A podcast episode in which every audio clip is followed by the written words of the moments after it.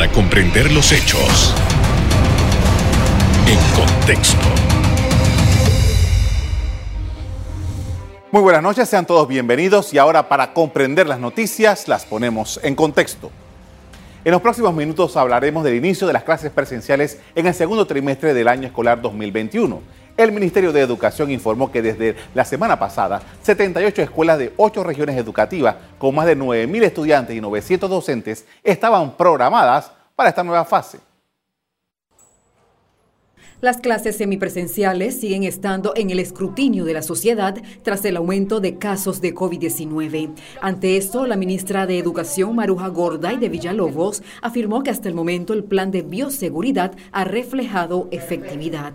Lo positivo de este inicio fue que no hubo ningún contagio hasta el momento en esos 78 centros educativos, incluyendo algunas escuelas del sector particular, e iniciamos ese proceso en los corregimientos donde la tasa de positividad esté sumamente baja y obviamente siempre vamos a necesitar la referencia y las recomendaciones del Ministerio de Salud. Recalcó que la prioridad es garantizar la salud de todos. Ante un, ante un anuncio quizás de un tercer repunte, eh, ahí nosotros tendríamos que tomar las previsiones con el Ministerio de Salud y transmitir a los padres de familia que no se va a hacer nada que ponga en riesgo la vida de sus hijos ni la vida de ningún colaborador. En tanto, la ampliación del programa será conforme al cumplimiento de los estándares establecidos. Es un proceso continuo, pero periódico y gradual. Tenemos en nuestra página link las solicitudes ya de las escuelas que han cumplido con los procedimientos del Comité Escolar COVID, la adaptación del protocolo de bioseguridad y su plan de retorno. Sí es importante poderle transmitir a los padres de familia que las decisiones por corregimiento se van a dar en conjunto con las autoridades de salud y las autoridades de educación de cada región educativa como lo hemos estado haciendo. El segundo trimestre escolar culminará el viernes 3 de septiembre. Bien, entre las condiciones que deben cumplir las escuelas está la conformación de un comité escolar COVID-19 contar con protocolos de seguridad, establecer el plan de retorno seguro, que preferiblemente los educadores y administrativos hayan sido vacunados y contar con el consentimiento de los padres de familia.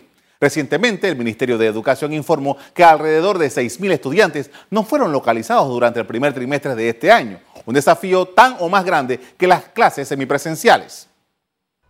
Como nunca, el proceso educativo de Panamá está en condiciones muy complejas. Si con las clases normales antes de 2020 teníamos problemas y nuestros estudiantes salían pobremente evaluados en pruebas internacionales, ahora en modo remoto y sin que todos cuenten con internet de calidad y los equipos necesarios, no es difícil saber los resultados. En su última medición, Panamá ocupó el puesto 71 sobre 77 países evaluados solo por encima de Indonesia, Marruecos, Líbano, Kosovo, República Dominicana y Filipinas. Se trató de una muestra de 6.000 estudiantes, tanto de escuelas públicas como de escuelas privadas.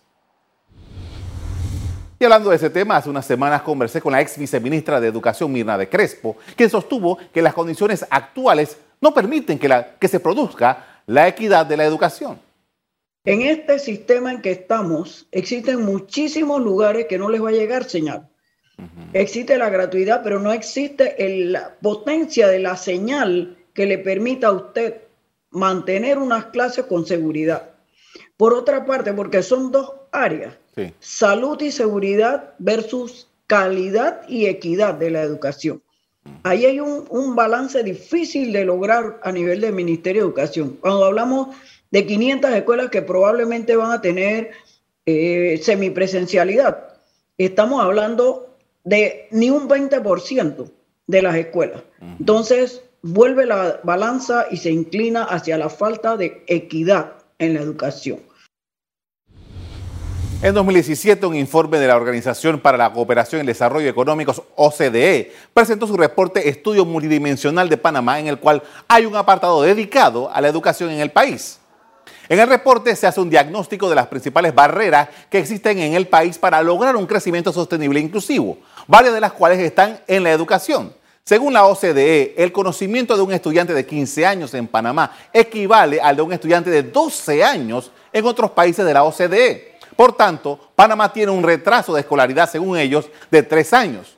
Ejecutivos de la OCDE indicaron que Panamá no solo tiene que mejorar sus planes educativos y la capacitación de sus profesores, sino también ofrecer formación continuada para que las personas puedan actualizar sus conocimientos a lo largo de toda su vida laboral. En la lista oficial del Ministerio de Educación hay 355 escuelas identificadas en el sentido de que avanzan en el proceso de clases presenciales. Se trata de 71 escuelas en Coclé, 62 en la provincia de Colón, 10 escuelas en Cunayala, 31 escuelas en la provincia de Darién, 25 escuelas en Herrera.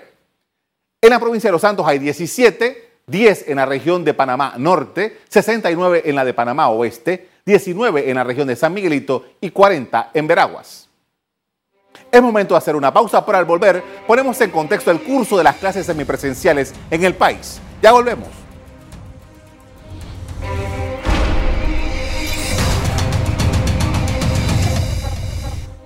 Estamos de regreso y nos acompaña la directora de Educación Ambiental del Ministerio de Educación, Carmen Aparicio, con quien vamos a hablar sobre uh, este uh, sistema de ahora de semipresencialidad en la educación. Buenas noches. Muy buenas noches, Carlos. Un gusto saludarte y muchísimas gracias por esta oportunidad que nos brindas al Ministerio de Educación de poder eh, compartir con ustedes pues, la información actualizada de todo lo que se está haciendo desde el Ministerio de Educación. Gracias por aceptar nuestra invitación. En primer lugar, queríamos eh, conocer, porque eh, hay muchas cifras que se han venido dando en las escuelas que están pendientes, las escuelas que ya están. ¿Cuál es la situación de, actual de cuántos colegios están operando en este sistema? Bien, lo primero que debemos establecer es que recordemos que eh, a partir del mes de marzo se inician las clases, el calendario está, está establecido mediante el decreto 25 eh, y con esto pues se da ese retorno al, al, calendario escolar en modalidad semi perdón, en modalidad a distancia con eh, algunos centros educativos que estaban proporcionando atención mediante tutorías o visitas domiciliarias y otras metodologías que nos permitía pues la realidad de cada uno de los, de los centros educativos.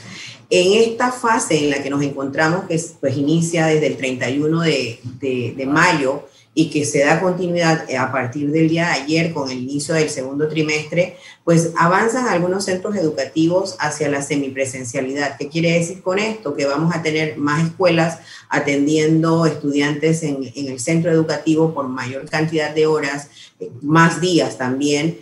Y bueno, todo lo que le permita el entorno de acuerdo a los niveles de contagios. En ese sentido, pues en el 31 de mayo teníamos anunciado 70, de 100 escuelas, sin embargo, debido a los altos índices de contagio en algunos corregimientos, se da la, la oportunidad pues a solo 78 de los 100. Y en esta etapa en la que nos encontramos, que inició el día de ayer, pues son 355 centros educativos que han anunciado su retorno a las aulas de clases con sus estudiantes atendidos en modalidad semipresencial. Ahora bien, eh, cuando hablamos de semipresencialidad, Estamos hablando de que los estudiantes están en un grupo que van unos días, otro grupo. ¿Cuál es el, hay estipulado cuántos días son de la semana eh, laboral los cual, en el cual los estudiantes van a clase y cómo es ese proceso con los que eventualmente vayan a su casa? Sí, bueno, lo importante es que tengamos claro que la, la, cantidad de estudiantes me la va a permitir el recinto o el aula de clases, el tamaño del salón eh, y la cantidad de estudiantes eh, que tiene el grupo. Entonces, en el, cada centro educativo ha diseñado su propia metodología de atención de acuerdo a la cantidad de matrícula por aula y el tamaño del salón de clases. Hay centros educativos que tienen una baja matrícula que, que les da la oportunidad de trabajar prácticamente todos los días eh, en atendiendo a todos sus estudiantes. Esos son aquellos que tienen menos de 20 estudiantes y que los salones tienen un tamaño considerable para poder permitir ese aforo del recinto. Hay otros salones o otras escuelas que su realidad es que su matrícula es un poco más elevada, entonces dependiendo del tamaño del salón de clases, los directores y los, la, la comunidad educativa ha establecido la cantidad de estudiantes que van a ir por días.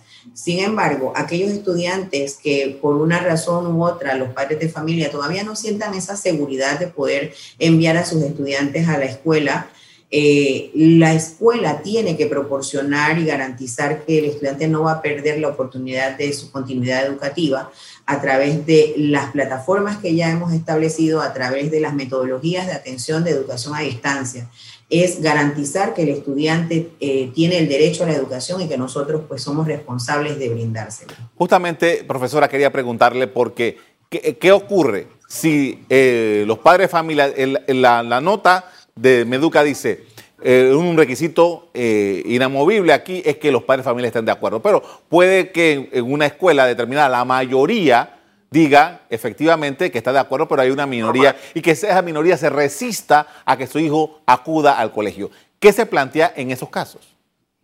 Sí, bueno, como te explicaba hace un momento, eh, cada centro educativo tiene que establecer esa metodología de atención a aquel estudiante que su padre de familia aún no sienta esa seguridad y esa confianza eh, con enviarlo a la escuela. Entonces se, mantiene el estudiante en modalidad de distancia y el docente tiene que garantizar. Por eso le decía que el colegio va a establecer el, el, tiempo que va a atender a los estudiantes dentro del aula de clase y el tiempo que le va a dar también para entregarle los módulos, hacer alguna tutoría o pedirle al padre de familia pues que esté pendiente. Recuerda que también tenemos, gracias a esta gran alianza que se ha establecido con los medios de comunicación, las clases que se continúan brindando a través de las pantallas de televisión, entonces, y de la radio, que eso es importante. Entonces, todos esos son eh, eh, apoyos que se le brindan en este momento al docente para poder darle esa atención al estudiante en su casa, aquellos pues que vuelvo y repito, el padre de familia aún no sienta la seguridad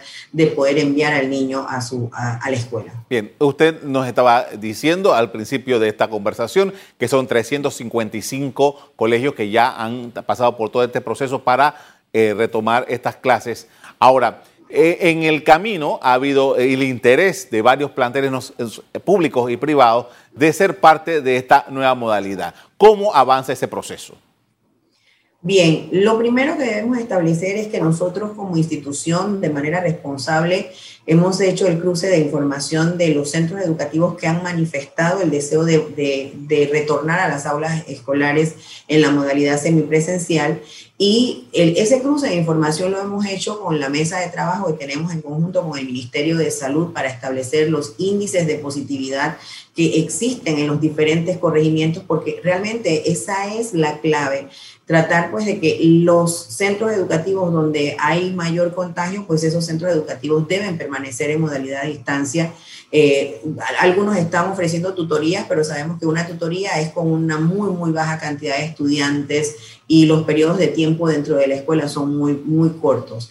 Entonces, los centros educativos que ya han cumplido con todo el proceso es saber si está en un corregimiento que está comprometido en el tema de, contagios, entonces, es que debemos ser responsables, debemos ser cuidadosos de mantener pues, y garantizar la salud y la seguridad de nuestros estudiantes y de los docentes. Ahora, profesora, usted sabe que la realidad del país es que no estamos como en otros países en donde los estudiantes van a la escuela de su comunidad. Aquí hay mucho cruce de, eh, de, localidad. Mi hijo puede vivir en Juan Díaz, pero estar en una escuela de San Francisco o de Betania o de Ancón. Entonces, en ese sentido, eh, viéndolo, eh, ¿cómo, cómo, verificar, por ejemplo, si un estudiante está en un corregimiento en donde hay una alta, un alto número de, de casos y su escuela está en un lugar en donde es mínimo?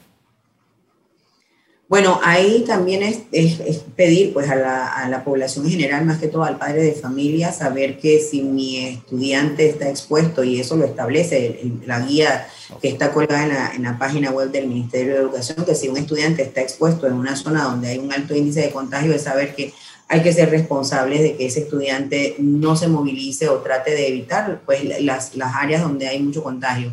Ahora, nosotros hemos planteado una lista de 355 escuelas en esta fase. Sin embargo, debemos recordar que estas escuelas, si bien es cierto, cumplen con el protocolo, cumplen con el comité, cumplen con todos estos, nos tenemos que, que, que que apoyar con la información que el Ministerio de Salud eh, nos proporciona en cuanto a los niveles de contagio. Aquellos que se trasladan de un lugar a otro utilizando transporte público, es saber que el transporte público también ha establecido los parámetros, el Ministerio de Salud ha dicho, utiliza la mascarilla de manera obligatoria, utiliza la careta facial en el transporte público y nosotros pues como de manera responsable hemos tratado de que este retorno, iniciarlo en aquellos corregimientos, donde no hay casos positivos o corregimientos donde ya los niveles han bajado. Entonces, eh, es, es, hacer un trabajo en conjunto, es una responsabilidad compartida tanto de la, la, institución como del padre de familia y del Ministerio de Salud, pues que nos ha apoyado en todo momento desde el inicio de la pandemia. Con esto, profesora, vamos a hacer una primera pausa para comerciales. Amigos, al volver, seguimos en el análisis, análisis de la situación de la, esta apertura de semipresencialidad en las escuelas del país. Ya volvemos.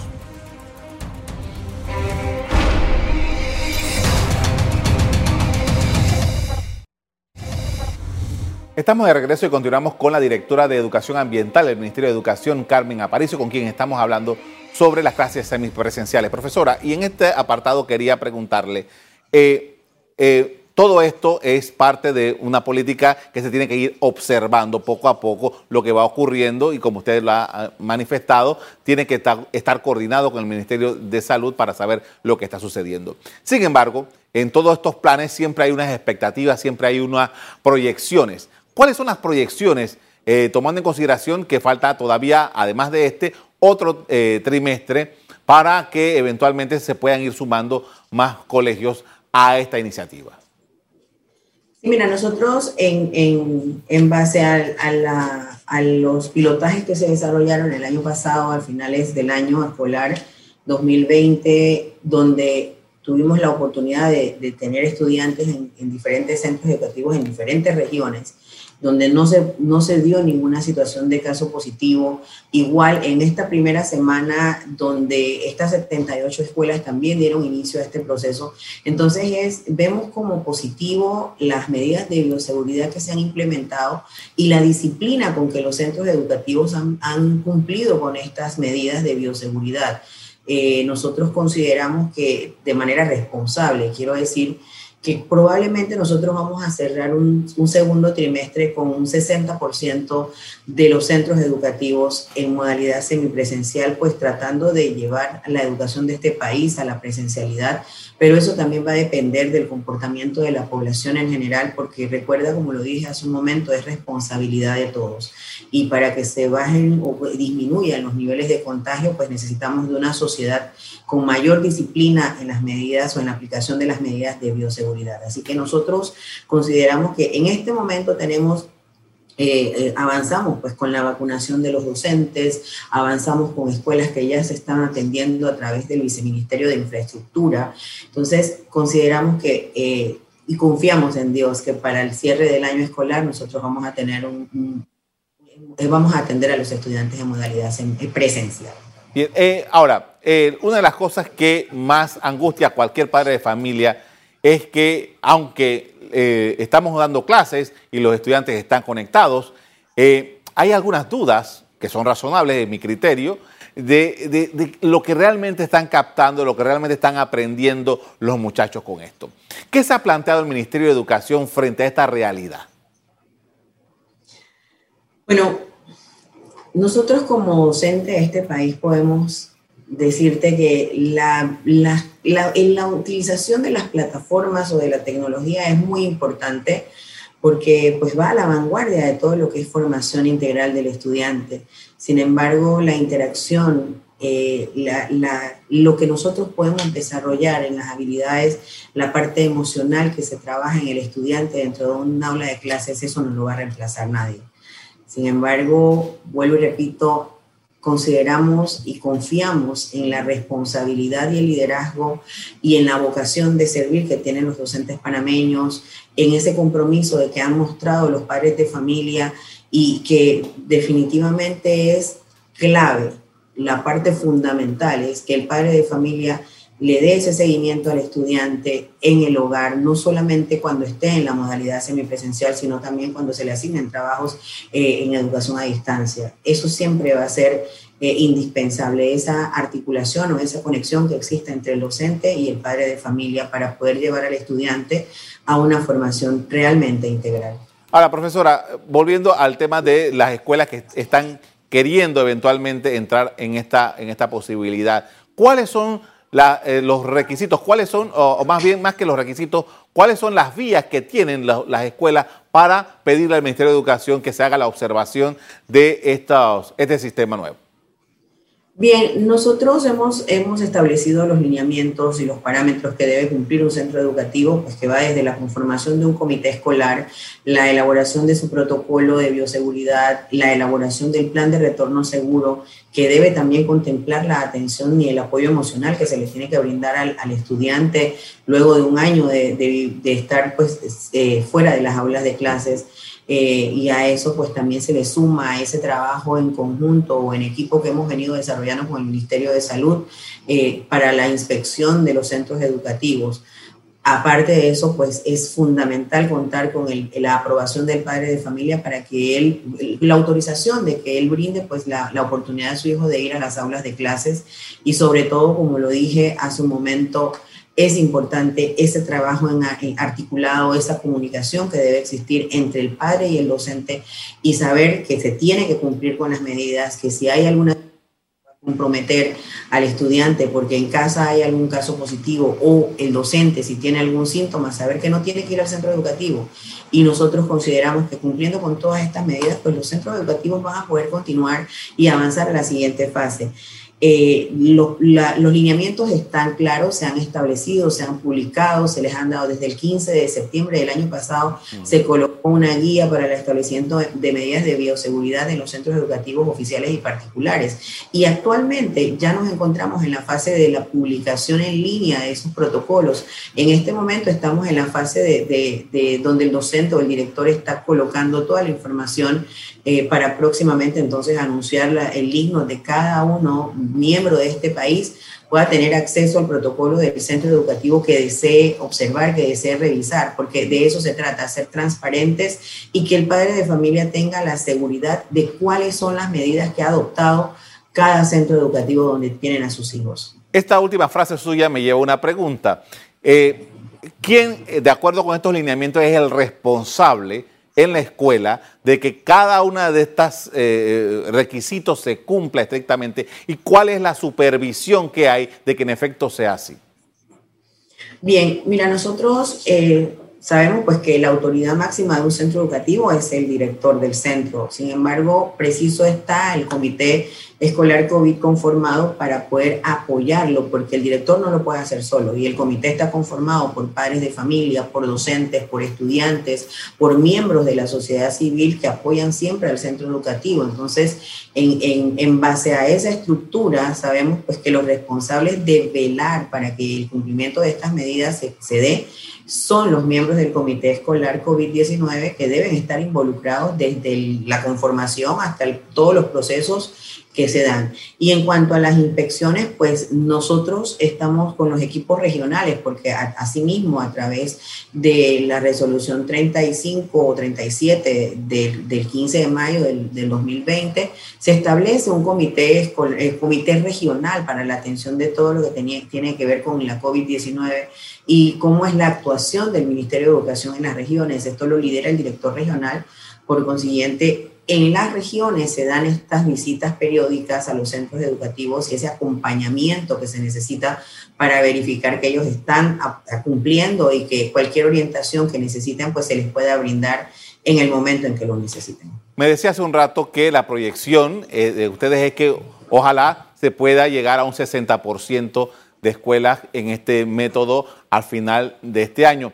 Eh, entiendo que todavía no hay una decisión sobre el año 2022, pero quería saber eh, qué eh, elementos están considerando toda vez que existe alguna expectativa de que, considerando de que según las autoridades de salud es muy probable que a finales del año hayamos completado la vacunación, está el 70% de que tanto se nos ha hablado, de tomar en consideración el año 2022 con otra perspectiva. Bueno, yo, yo retomo lo que dije y dijimos, a finales de este segundo trimestre, eh, siendo muy positivos eh, y muy entusiastas de acuerdo a todo lo que hemos podido observar en estas visitas de estas semanas, eh, dijimos que probablemente cerraremos un segundo trimestre con un 60% de centros educativos atendiendo a los estudiantes en modalidad semipresencial. Y pues todavía siendo mucho más entusiastas, consideramos que si se logra eh, toda la proyección que tiene el Ministerio de Salud y, reconocemos el trabajo que han venido haciendo los, los, los responsables de salud a nivel de, todo el proceso que, ha, ha, conllevado la pandemia, pues estamos seguros y que eso, más el liderazgo de los directores de los centros educativos, podemos cerrar un, segundo, un tercer trimestre probablemente con todos nuestros estudiantes, si Dios así lo permite. Muchísimas gracias, profesora, por habernos atendido esta noche para hablar de este tema tan importante, muy amable. Muchísimas gracias a ustedes. Hasta luego. El Ministerio de Educación sigue llegando al, perdón, al Ministerio de Educación siguen llegando las solicitudes de otras escuelas, sobre todo privadas, que desean sumarse a los métodos semipresenciales. Hasta aquí el programa de hoy. A ustedes les doy las gracias por acompañar. Me despido invitándolos a que continúen disfrutando de nuestra programación. Buenas noches.